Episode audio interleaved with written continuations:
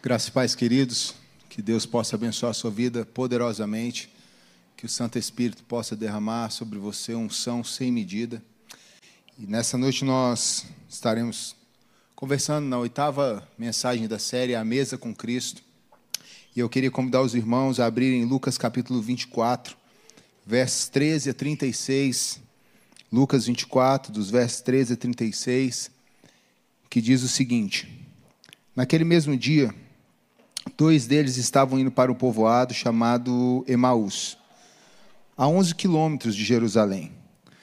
No caminho conversavam a respeito de tudo o que havia acontecido, e enquanto conversavam e discutiam, o próprio Jesus se aproximou e começou a caminhar com eles, mas os olhos deles foram impedidos de reconhecê-lo.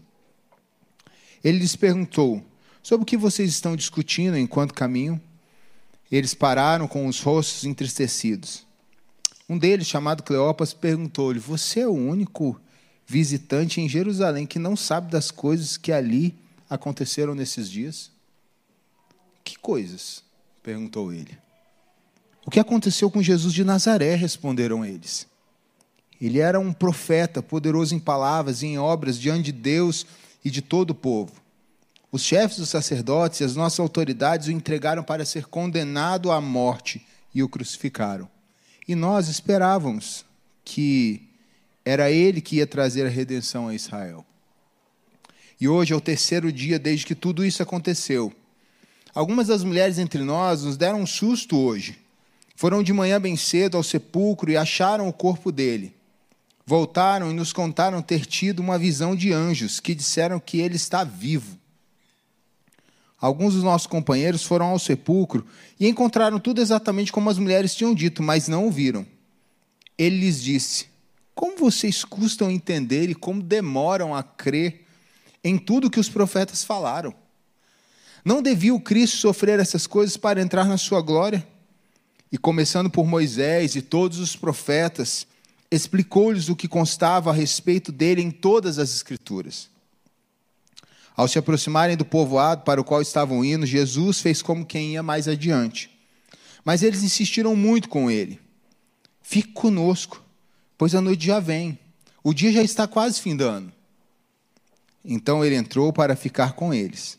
Quando estava à mesa com eles, tomou o pão, deu graças, partiu e o deu a eles. Então os olhos deles foram abertos e o reconheceram, e ele desapareceu da vista deles. Perguntaram-se um ao outro: não estava queimando o nosso coração enquanto ele nos falava no caminho e nos expunha as Escrituras? Levantaram-se e voltaram imediatamente para Jerusalém. Ali encontraram os onze e os que estavam com eles reunidos, que diziam: É verdade, o Senhor ressuscitou e apareceu a Simão. Então os dois contaram o que tinha acontecido no caminho e como Jesus foi reconhecido por eles quando partia o pão. Enquanto falavam sobre isso, o próprio Jesus apresentou-se entre eles e lhes disse: Paz seja com vocês. Nessa série A Mesa com Cristo, nós temos falado de todos os momentos em que Cristo esteve à mesa, em refeição, em festa, para poder trazer para nós algo precioso da Sua palavra. Essa mesa aconteceu logo após a crucificação e a ressurreição de Jesus. Ao terceiro dia, Jesus aparece para dois caminheiros, os caminheiros de Emaús. E esses homens estavam profundamente abalados. Esses homens estavam profundamente desnorteados e iam para Emaús como quem foge da sua dor. Eles estavam de luto. Eles estavam desesperançosos. Todo sonho do coração deles agora, do Messias, do Redentor, do que se assentaria no trono de Davi, foi por água abaixo. Porque o seu mestre havia sido crucificado no madeiro. E eles então, tristes por isso, voltam para suas casas. Eles são chamados discípulos de Jesus, mas eles não são do colégio apostólico. O colégio apostólico está em Jerusalém, está escondido. E aí, nesse processo, porque Jerusalém e Emaús são 11 quilômetros de distância, como lemos aqui, próximo. As mulheres, isso já no domingo, pela manhã, as mulheres foram embalsamar Jesus, mas elas não encontraram mais Jesus ali. Elas não encontraram mais o corpo de Jesus, pelo contrário, elas encontraram anjos que disseram: Por que vocês procuram entre os mortos aquele que vive? E elas correram para os discípulos, para os apóstolos, e disseram: Queridos, olha, o Mestre ressuscitou. Anjos nos mostraram: venham, corram e vejam isso aí. E aí nós temos, nesse apanhado, nesse mosaico dos evangelhos, Nesse meio tempo, Jesus aparecendo para Marta, para Maria Madalena, na verdade, e ela reconhecendo ele como Rabone, o Rabi, mestre, porque ela vai perguntar, achando que ele é um jardineiro, foi você que escondeu, diga quem escondeu o corpo do meu mestre, e ele diz Maria. E ela entende que é Jesus. Mas nesse processo, Pedro chega e não vê Jesus também, ele só vê os panos que cobriram Jesus. E ele volta. Mas Jesus já tinha dito para Maria Madalena: diga aos meus discípulos que eu vou a caminho deles.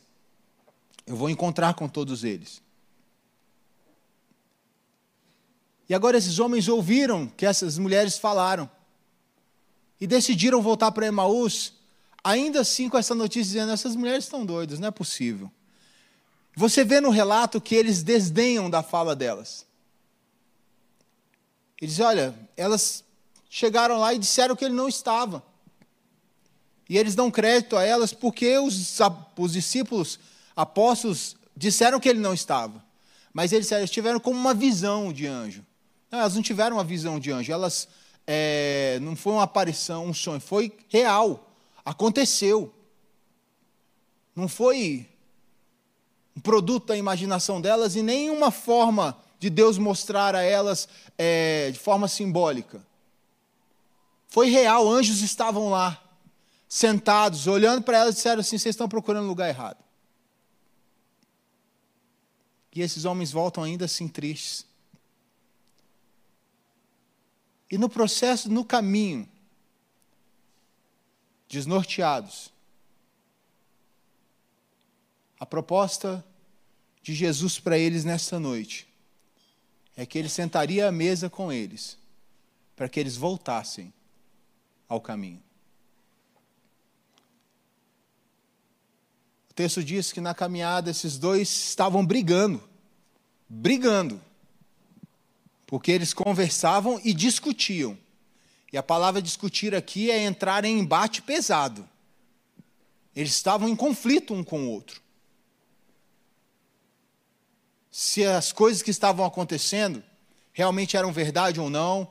Nós não sabemos o que, que, qual era o teor da conversa deles, mas uma coisa eu sei, que o que puxou essa discussão foi a dor no coração deles. E Jesus entra como um homem desconhecido. Jesus se aproxima deles e não é reconhecido por eles.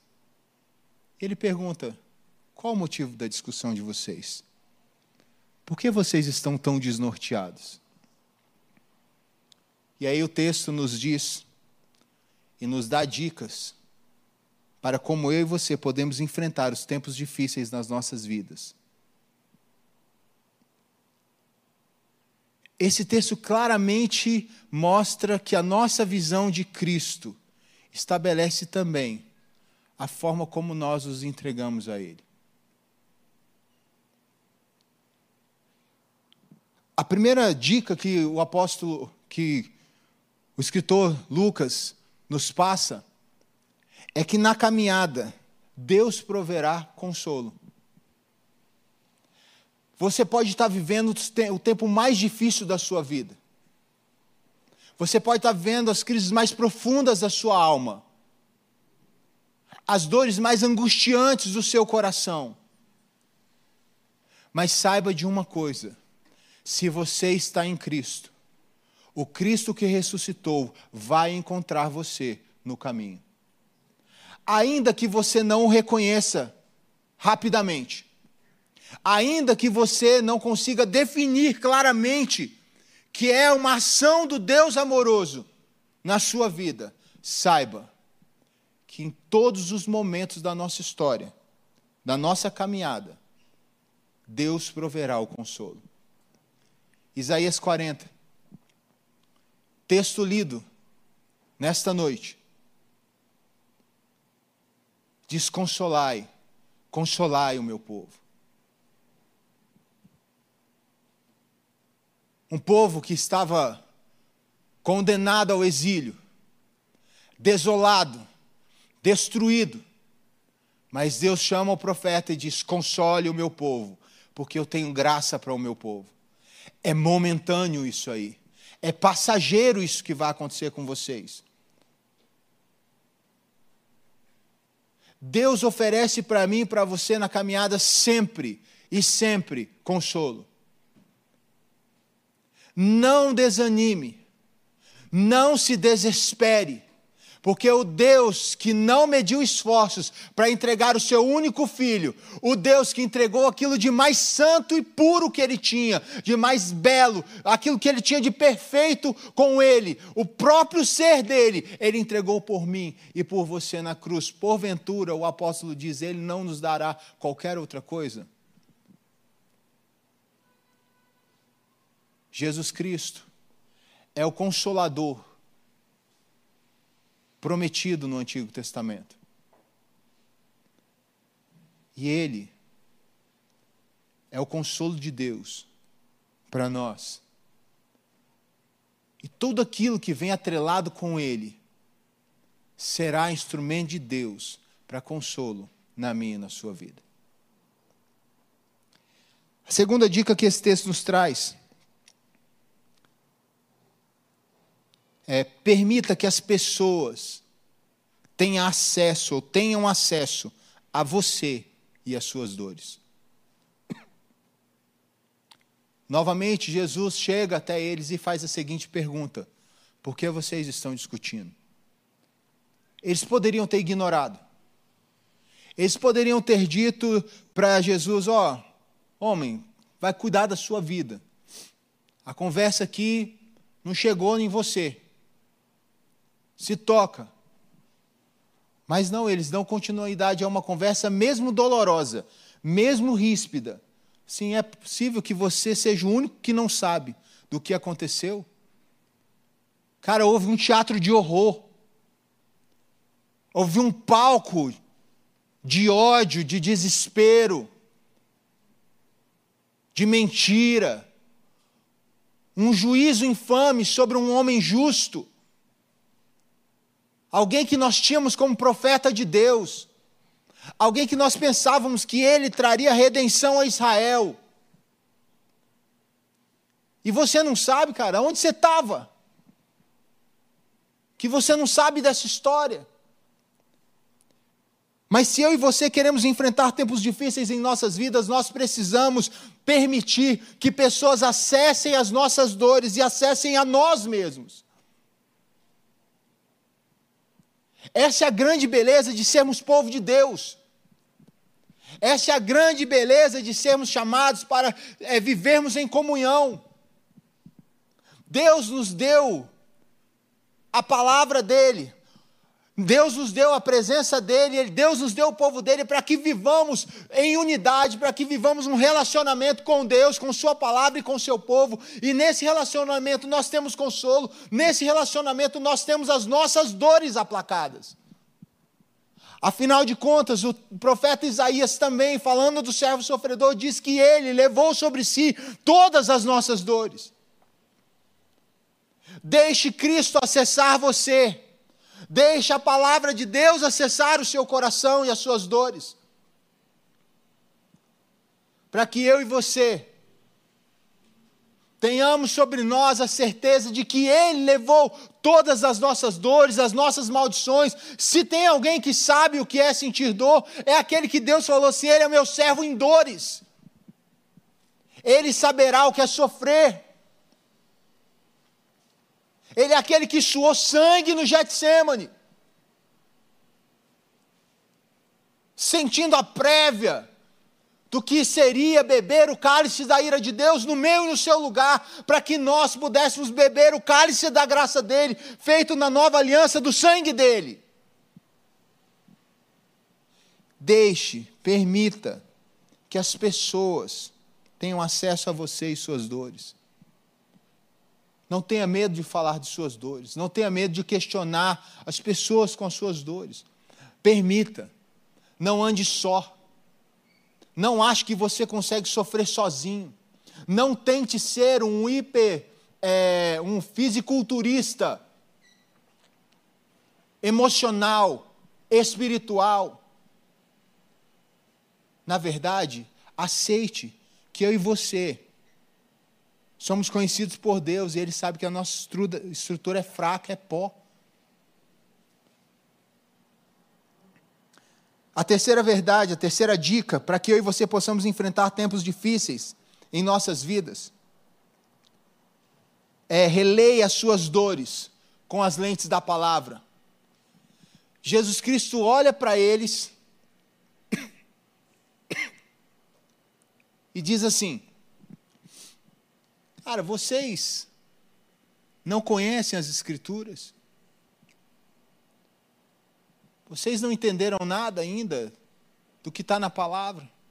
E ele diz que começa por Moisés e vai até os profetas, porque ele está falando da lei, ele vai falar dos profetas, ele passa por todas as escrituras. Jesus trabalha toda essa narrativa nessa caminhada, nesses 11 quilômetros de caminhada. E ele o faz para que esses homens parem de ler as dores deles, de ler as dores deles a partir deles mesmos, a partir do que só os olhos deles veem, mas que eles passem a reler as suas dores a partir da palavra de Deus, a partir do Deus soberano.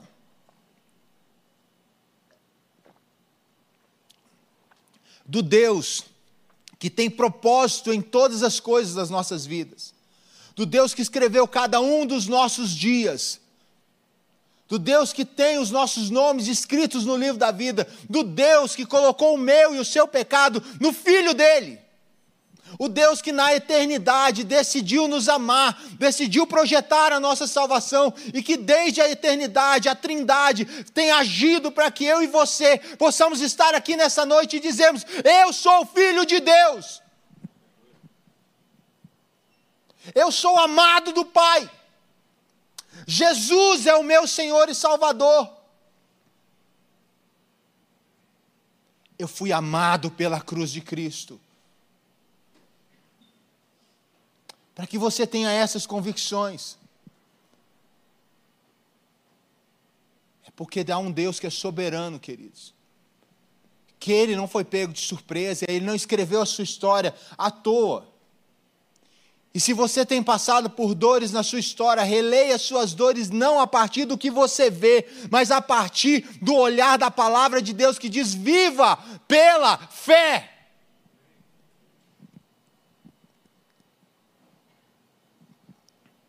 Porque Ele vai prover o consolo.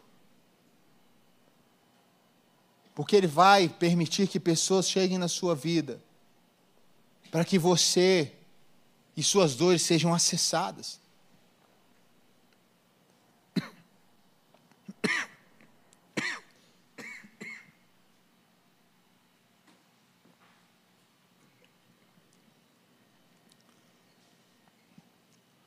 Por isso Jesus Cristo usa a palavra para que os discípulos entendam o Antigo Testamento, entendam as Escrituras a partir da centralidade dele. Todo o Antigo Testamento veio falando que Deus enviaria o seu filho. De Gênesis 3,15. Aliás, do momento em que Deus veste o homem e a mulher com vestes é, de animais, Ele diz para que vocês é, possam ser vestidos de novo por minha glória, alguém vai morrer no lugar de vocês. Lá em Gênesis 3,15, quando ele promete para a mulher: Eu vou te dar o descendente. Quando ele reafirma isso, com Abraão, Isaac, Jacó. Quando José diz assim: Olha, eu estou morrendo, mas eu sei que um dia vocês não estarão mais aqui no Egito, levem os meus ossos daqui. 400 anos depois, o povo de Israel sai do Egito e eles lembram de, do pedido de José e levam os ossos, porque José dizia: Eu não sou filho do Egito, eu sou filho da aliança de Deus com Abraão, Isaac e Jacó. E é essa herança bendita que eu pertenço, é essa herança bendita que os meus filhos pertencerão.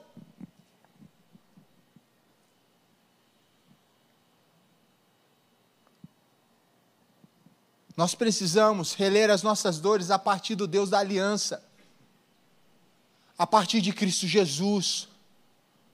Ele tem consolo para você, Ele tem graça para a sua vida, Ele tem misericórdia, Ele tem força, renovo para você, para que você passe as suas situações difíceis e os tempos difíceis da sua vida, ancorado nele, a rocha eterna. A quarta dica que esse texto nos traz é que chegou o tempo ali. Eu estou engasgando muito hoje.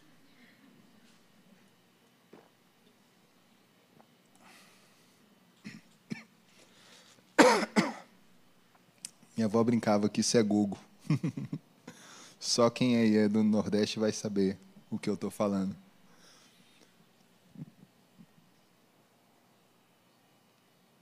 Chegou o tempo de finalizar a caminhada. Eles chegaram a Emaús. E já, tava, já tinha findado o dia. E Emaús era uma região, se for a cidade que hoje eles, eles definem como a antiga Emaús, é uma região meio que uma bifurcação.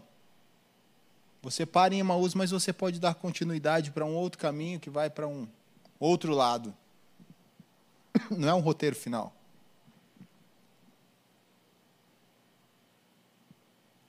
E os discípulos, tendenciosamente, chamam aquele homem para que ele não passasse. Aquele roteiro era um, um, roteiro comercial, portanto era perigoso também. Mas eu não sei se foi o desejo de de cuidado com esse homem, ou se foi porque esse homem estava trazendo algo, estava movendo algo nos corações deles. E eles não queriam que aquele rabi, aquele homem que se mostrou um mestre, saísse de perto deles.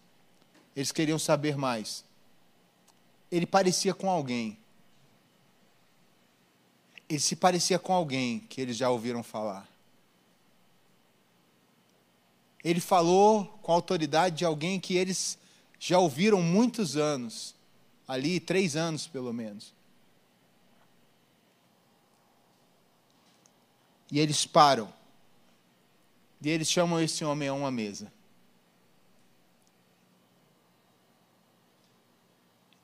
E a quarta dica que esse texto nos traz é que todo ponto final. Porque lembra que toda essa história está em cima do enredo que acabou tudo. Morreu Jesus. Não há mais esperança, vamos voltar para casa. Mas essa conversa reacendeu no coração deles a seguinte verdade: que todo ponto final que aconteça na sua vida neste mundo é um anúncio de Deus de um novo tempo para você. Jesus Cristo fala na palavra: era necessário que o Cristo sofresse. E ele reitera isso várias vezes para os seus discípulos, para as suas discípulas, para os seus apóstolos. E ele diz: é importante que o filho do homem pereça pelas mãos humanas. Assim como a serpente Moisés foi levantado no deserto, o filho do homem será levantado também no, no madeiro. E ele precisava passar pela morte. E ele precisava fazer isso para ele vencer a morte, para ele quebrar os grilhões do pecado que havia nas nossas vidas, ele precisava morrer. Era uma etapa, era um ponto final para aqueles homens, era um ponto final também para o velho Adão. Na cruz morre o velho Adão. Para que ao terceiro dia o novo Adão ressuscitasse e com ele nós também ressuscitássemos. Era necessário. E todo ponto final na nossa história, nesse mundo, significa que Deus está garantindo para você um novo começo, um novo tempo, uma nova trajetória. Isso não é frase de efeito, isso não é frase de coach, isso é a palavra de Deus. Encare os pontos finais da sua história como vírgulas, no máximo como ponto e vírgulas. Porque o final da nossa história está lá em Apocalipse 21 e 22. Que eu não canso de citar a fala de Billy Graham, que pegou a Bíblia e disse: Olha, eu li. Você que está sofrendo aí, ó. Você que tem passado por tempos difíceis, você que tem sido açoitado, você que tem sido perseguido, olha aqui, eu li a última página desse livro e lá diz que ele venceu, e porque ele venceu, nós venceremos também.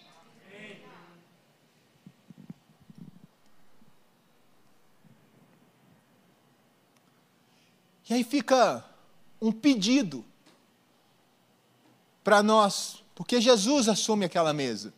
E quando ele assume aquela mesa, os discípulos o reconhecem e ao reconhecerem partindo o pão, ele desaparece e vai reencontrá-los lá na frente.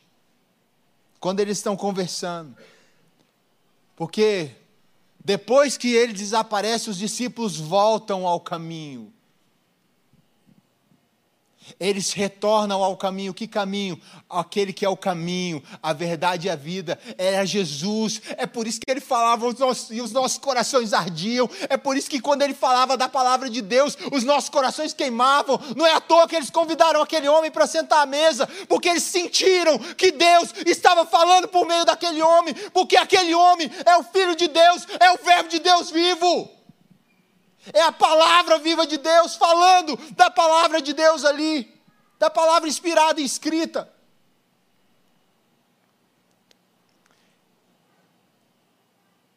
E aí fica para nós um convite, agora não para você que tem passado por tempos difíceis, mas também para você que tem passado por tempos difíceis. Uma quinta dica: faça da sua mesa um refúgio de outros caminhantes pois um dia você poderá estar recebendo o próprio Cristo. Isso aqui é importante para mim e para você. Mesmo você que tem passado em tempos difíceis, você também pode ser instrumento nas mãos do Redentor para ser instrumento de consolo para outras pessoas. Henry Nouwen, um padre é, holandês, que morou muito tempo nos Estados Unidos e no Canadá. Escreveu livros apaixonantes. Ele escreve um livro chamado Curadores Feridos. E esse livro, a, a tese de Noe, é que Deus nos fere para que nós possamos nos sensibilizar com a dor do outro. E ele permite que dores aconteçam na nossa história, para que nós sejamos instrumentos pedagógicos dele, de transformação na vida de outros que sofrem como nós. Sem dor, nós não desenvolvemos empatia.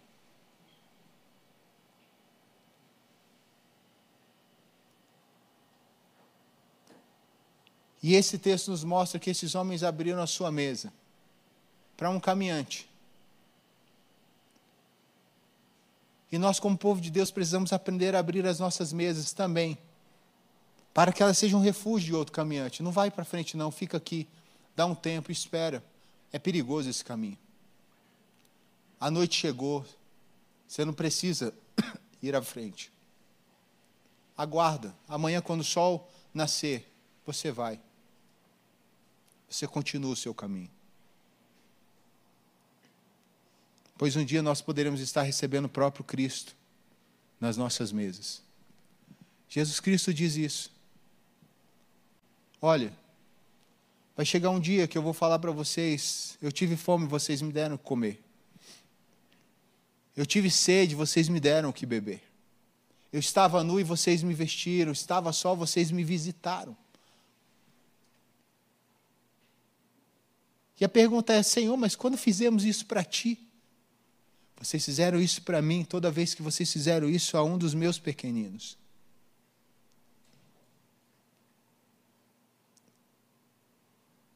E há um peso de galardão de Jesus nessa nessa fala. Como também há um peso de justiça dele quando ele diz: Mas muitos de vocês também dirão, ouvirão de mim: Por que, que eu, tive fome, eu tive fome e vocês não me, não me deram de comer? Por que estive nu e vocês não me vestiram? Por que tive sede e não me deram de beber? Estive preso e vocês não me visitaram? Mas quando nós deixamos de fazer isso, quando deixar de fazer também aos meus pequeninos? Nós somos instrumentos de Deus para que as nossas mesas sirvam de refúgio para todo peregrino. Como eu comecei conversando com vocês,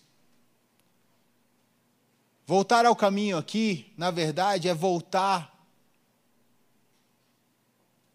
a olhar Jesus Cristo segundo a ótica da palavra e do próprio Cristo. Esses homens estavam desnorteados e perdidos nos seus caminhos emocionais porque eles passaram a enxergar Cristo de forma errada. Para eles, Cristo era um profeta, poderoso, da parte de Deus, mas era um profeta. Para eles, Cristo seria a redenção de Israel.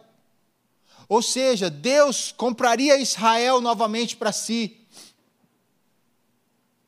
E esse homem sofreria em guerras, em lutas, para fazer com que Israel deixasse de ser dominado por outros povos e se tornasse a nação suprema daquele tempo. Pois essa era a visão de muitos deles. Essa era a visão do próprio colégio apostólico. Até então. Pedro nega Jesus. Porque em seu coração ele também pensava que Jesus seria um Davi, que se assentaria no trono e de forma bélica ele guerrearia mesmo e tomaria o poder, em que ele seria como Moisés, que levantaria seu cajado e coisas tremendas aconteceriam. Os falsos deuses cairiam, seriam desafiados os falsos deuses. Mas não, Cristo não se apresentou dessa forma em nenhum momento.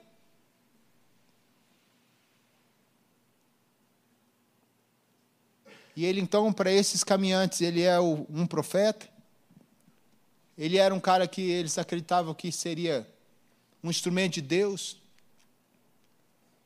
Mas Jesus Cristo nos convida a entendermos nesse texto quem ele realmente é porque senão nós não vamos conseguir reler a história das nossas vidas e as nossas dores da forma correta. Para que você releia de forma correta os tempos difíceis que você tem passado. Você precisa ter as lentes corretas. Você precisa ter o óculos certo para ler a palavra de Deus. Van Groningen, um grande teólogo, ele diz que a Bíblia, ela se entrelaça os seus 66 livros. Você fala, como assim? Livros que foram escritos com dois mil anos de diferença um do outro. Como eles fazem sentido, como eles têm nexo. Como Gênesis e Apocalipse fazem sentido. Como eles se unem. Como os profetas e os evangelhos se unem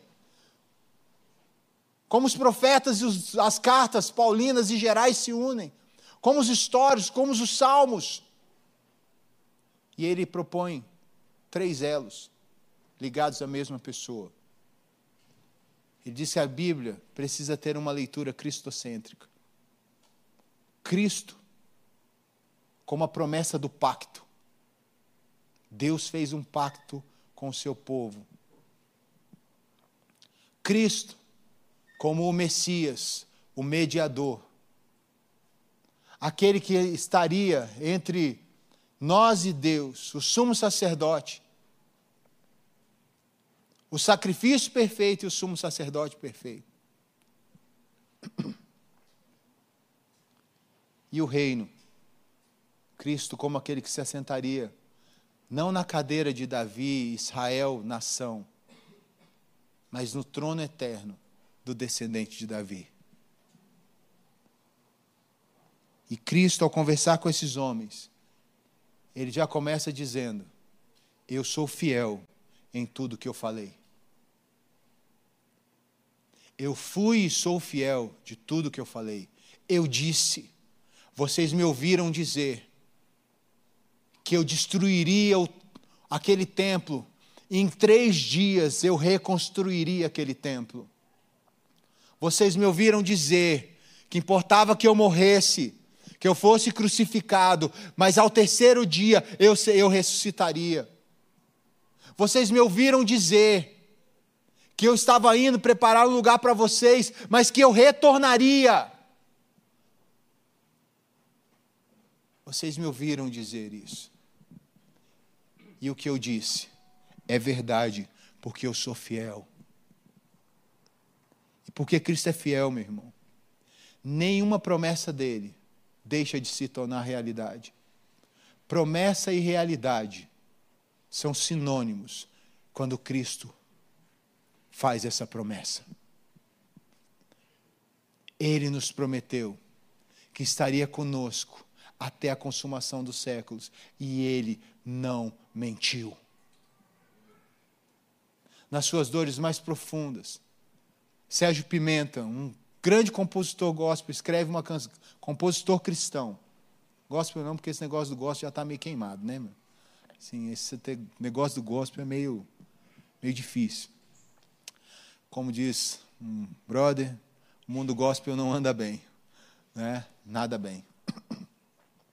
Compositor cristão, câncer terminal. E ele escreve uma música dizendo: Quando se está só. E ele termina essa canção dizendo: Você nunca está só, porque Cristo sempre estará conosco. Ele disse: Pai, eu te glorifiquei para que aonde eu esteja, eles estejam comigo também. Ele é fiel em tudo o que ele disse, tudo o que ele prometeu. Confie no Senhor quem realmente Cristo é nesta mesa bendita. Ele é paciente. Sabe por que ele é paciente? Porque ele para para ouvir aqueles homens, como ele para para ouvir o salmista como ele para para ouvir os, os, profetas que perguntaram, questionaram ele, como ele para para ouvir a mim e a você nas nossas dores e nos nossos questionamentos. E ele é paciente porque ele está transformando a sua vida. Ele vai te fazer perguntas que vão abalar você, vão mexer com as suas estruturas. Talvez as suas perguntas sejam que nem as de Jó. Você não vai ouvir uma resposta de Deus, mas Deus vai te fazer muitas outras perguntas até que você chegue à seguinte conclusão: Olha, eu, eu, eu só te conhecia de ouvir, mas os meus olhos te veem hoje. Que você chegue na seguinte conclusão: Eu posso estar passando por tudo isso, mas eu sei que o meu redentor vive e por fim ele se levantará e ele vai transformar a minha história. O apóstolo Paulo disse que se não for aqui, as perseguições, as dores desse mundo não se comparam com a glória que há de vir. E ele é paciente, porque ele ouve esses homens, ele caminha com eles, porque ele não nos deixa só. Ele prometeu que nós não ficaremos só. Ele caminhará conosco. E ele diz: tem de bom ânimo. Eu venci o mundo. Vocês vão ter muita tribulação, mas tem de bom ânimo, eu venci o mundo. Quem sabe na sua história você vai passar por casamento atribulado, problema com filhos, problema com seus pais, problema com é, na sua profissão, problemas de saúde, problemas emocionais, problemas é, sexuais. Não sei quais são os problemas que você vai passar. Uma coisa é certa. A palavra de Cristo para mim e para você, olha, vocês vão passar por tribulações, por provações, mas tem de bom ânimo. Eu venci o mundo. E aquele que está em Cristo é mais do que vitorioso. Por quê? Porque tudo que está acontecendo aqui não se compara àquilo que Ele tem preparado para nós. Aquele dia em que a noiva está aviada para o noivo. No dia que o cordeiro nos convocar à sua mesa eterna. Uma outra coisa linda nesse texto, que revela quem Cristo é, é que a ressurreição fez Cristo se tornar o anfitrião das nossas mesas. Ele não é mais um convidado. Olha o que Cristo fez. Ele foi convidado por aqueles homens, mas a primeira coisa que ele fez, ele pegou o pão. Só partiu o pão ao anfitrião. Só tocava primeiro no alimento o dono da casa. E quando ele pega no pão, ele parte o pão, ele mostra: Eu sou o anfitrião aqui. E nesse momento os discípulos o reconhecem. Cristo morre na cruz ele vence a morte, o pecado, o diabo, para dizer ao mundo, para dizer a nós, que nós somos dele, e a partir de então, ele é o anfitrião das nossas mesas. Ele sempre é o anfitrião das nossas mesas. Você está nas mãos de um Deus que decidiu amar você. E como Senhor da história, como Senhor da glória, como Deus que se assenta no trono, Ele cuida da sua vida, Ele é o Senhor da sua vida, Ele não é mais um convidado. Na verdade, você e eu fomos convidados por Ele para que nós nos assentássemos à mesa e pudéssemos nos alimentar do pão que Ele é, e pudéssemos beber do sangue da nova aliança dele, que Ele derramou por nossas vidas. É o convite da graça. E na sua profunda dor, não esqueça que a graça não se findou na nossa história. Ele é o anfitrião, ele é o dono da casa e ele sabe como organizar melhor as nossas vidas. Ele sabe que nós precisamos nos alimentar. Afinal, ele nos oferece todo dia a si mesmo no banquete eterno. Ele é a palavra viva. Enquanto caminhava, eles disseram: Não ardia os nossos corações. Quando eles punham a palavra, as Escrituras. Porque quem está tá caminhando com eles ali é o Verbo de Deus. Que João diz: e o Verbo estava com Deus, e o Verbo era Deus. E o Verbo se fez carne e habitou entre nós. A palavra viva, encarnada de Deus, o Deus encarnado estava caminhando com eles. Ele, a palavra viva, trazida ao coração desses homens. Quando nós olhamos as situações das nossas vidas, não pela forma como nós vemos as nossas vidas, mas pela ótica de Cristo Jesus, a palavra viva é consolo aos nossos corações. Sim, Ele é o redentor. Mas Ele não é o redentor de uma nação, Ele é o redentor do mundo. Filhinhos, eu vos escrevo a fim de que vocês não pequem. Mas se vocês pecarem, vocês têm um advogado para com Deus, que é Jesus Cristo justo, e Ele é, é a propiciação pelos vossos pecados, não só pelos seus, mas pelo de todo mundo. João 3,16 diz: Porque Deus amou o mundo de tal maneira que entregou o seu único filho para que todo aquele que nele crê não pereça, mas tenha vida eterna. Não é uma nação, nenhuma teologia pode engaiolar toda a Escritura. Nenhuma denominação pode engaiolar o autor e consumador da nossa fé.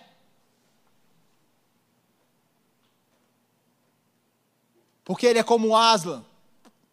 No final das crônicas de Nárnia, o leão selvagem, que é a Lúcia, no final do Leão a Feiticeira o Guarda-Roupa do livro, se você não leu, é spoiler, vai ler. Estou nem aí, você perdeu seu tempo de não ter lido ainda. muito bom, já está aí há 60 anos quase, então você não leu até agora, não é problema meu, tá bom? No final ele olha, Lúcia pergunta para Túminos e diz: Ai, Asla não vai ficar com a gente? Túminos, o fauno, amigo de Lúcia, olha para ela e diz: Não, ele não pode ser domesticado. Cristo, esse amor selvagem de Deus, que não cabe nas nossas caixinhas e que explode as nossas gaiolas, que quebra as nossas correntes e que nos faz livres. Porque se nós conhecemos, se conhecerem o Filho do Homem, se o Filho do Homem vos libertar verdadeiramente, vocês serão livres. Jesus diz isso em João capítulo 8. Ele é a boa nova. Se você tem Jesus, você tem a boa nova de Deus. Você tem nas suas mãos uma mensagem poderosa de consolo, de transformação, de esperança. Porque a palavra viva de Deus habita em você, habita com você, ao seu redor, no povo que está ao seu lado. Ele é essa, esse que acompanha eu e você em todos os momentos. A palavra viva de Deus é esse consolo de Deus, essa boa nova de Deus. Quando nós estávamos mortos nos nossos delitos e pecados, a palavra de Deus diz que Ele decidiu nos amar. Essa é a grande boa nova do Evangelho. Deus olhou para mim e para você, pecadores, miseráveis, destruídos mortos, e Ele nos amou. E se Ele nos amou quando nós virávamos as costas para Ele, ou quando nós adorávamos a Ele é, de forma errada, quando nós muitas vezes éramos inimigos dele, se Ele nos amou dessa forma, não nos amaria sendo marcados pelos, pelo filho dele. Não existe nada que você faça para que Deus te ame mais. E não existe nada que você deixe de fazer para que Deus te ame menos, porque se Ele decidiu te amar, Ele vai te amar radicalmente, selvagemmente como Asla. Porque Ele é essa boa nova. Há esperança e consolo na minha vida, porque Cristo venceu. E eu encerro. Jesus Cristo chega, os caminheiros de Emaús nem se preocupava se já estava noite. Terminaram de ver Jesus Cristo teletransportar ali. Eles já saíram correndo e voltaram para Jerusalém. E ao voltarem para Jerusalém, já chegam eufóricos, dizendo: É verdade, mulheres, ele ressuscitou. E enquanto eles falavam, Jesus aparece novamente a eles. E ele diz: Paz seja com vocês em tempos difíceis da sua vida. Jesus Cristo decide dizer para mim e para você: paz seja sobre sua vida. Ele é a paz de Deus.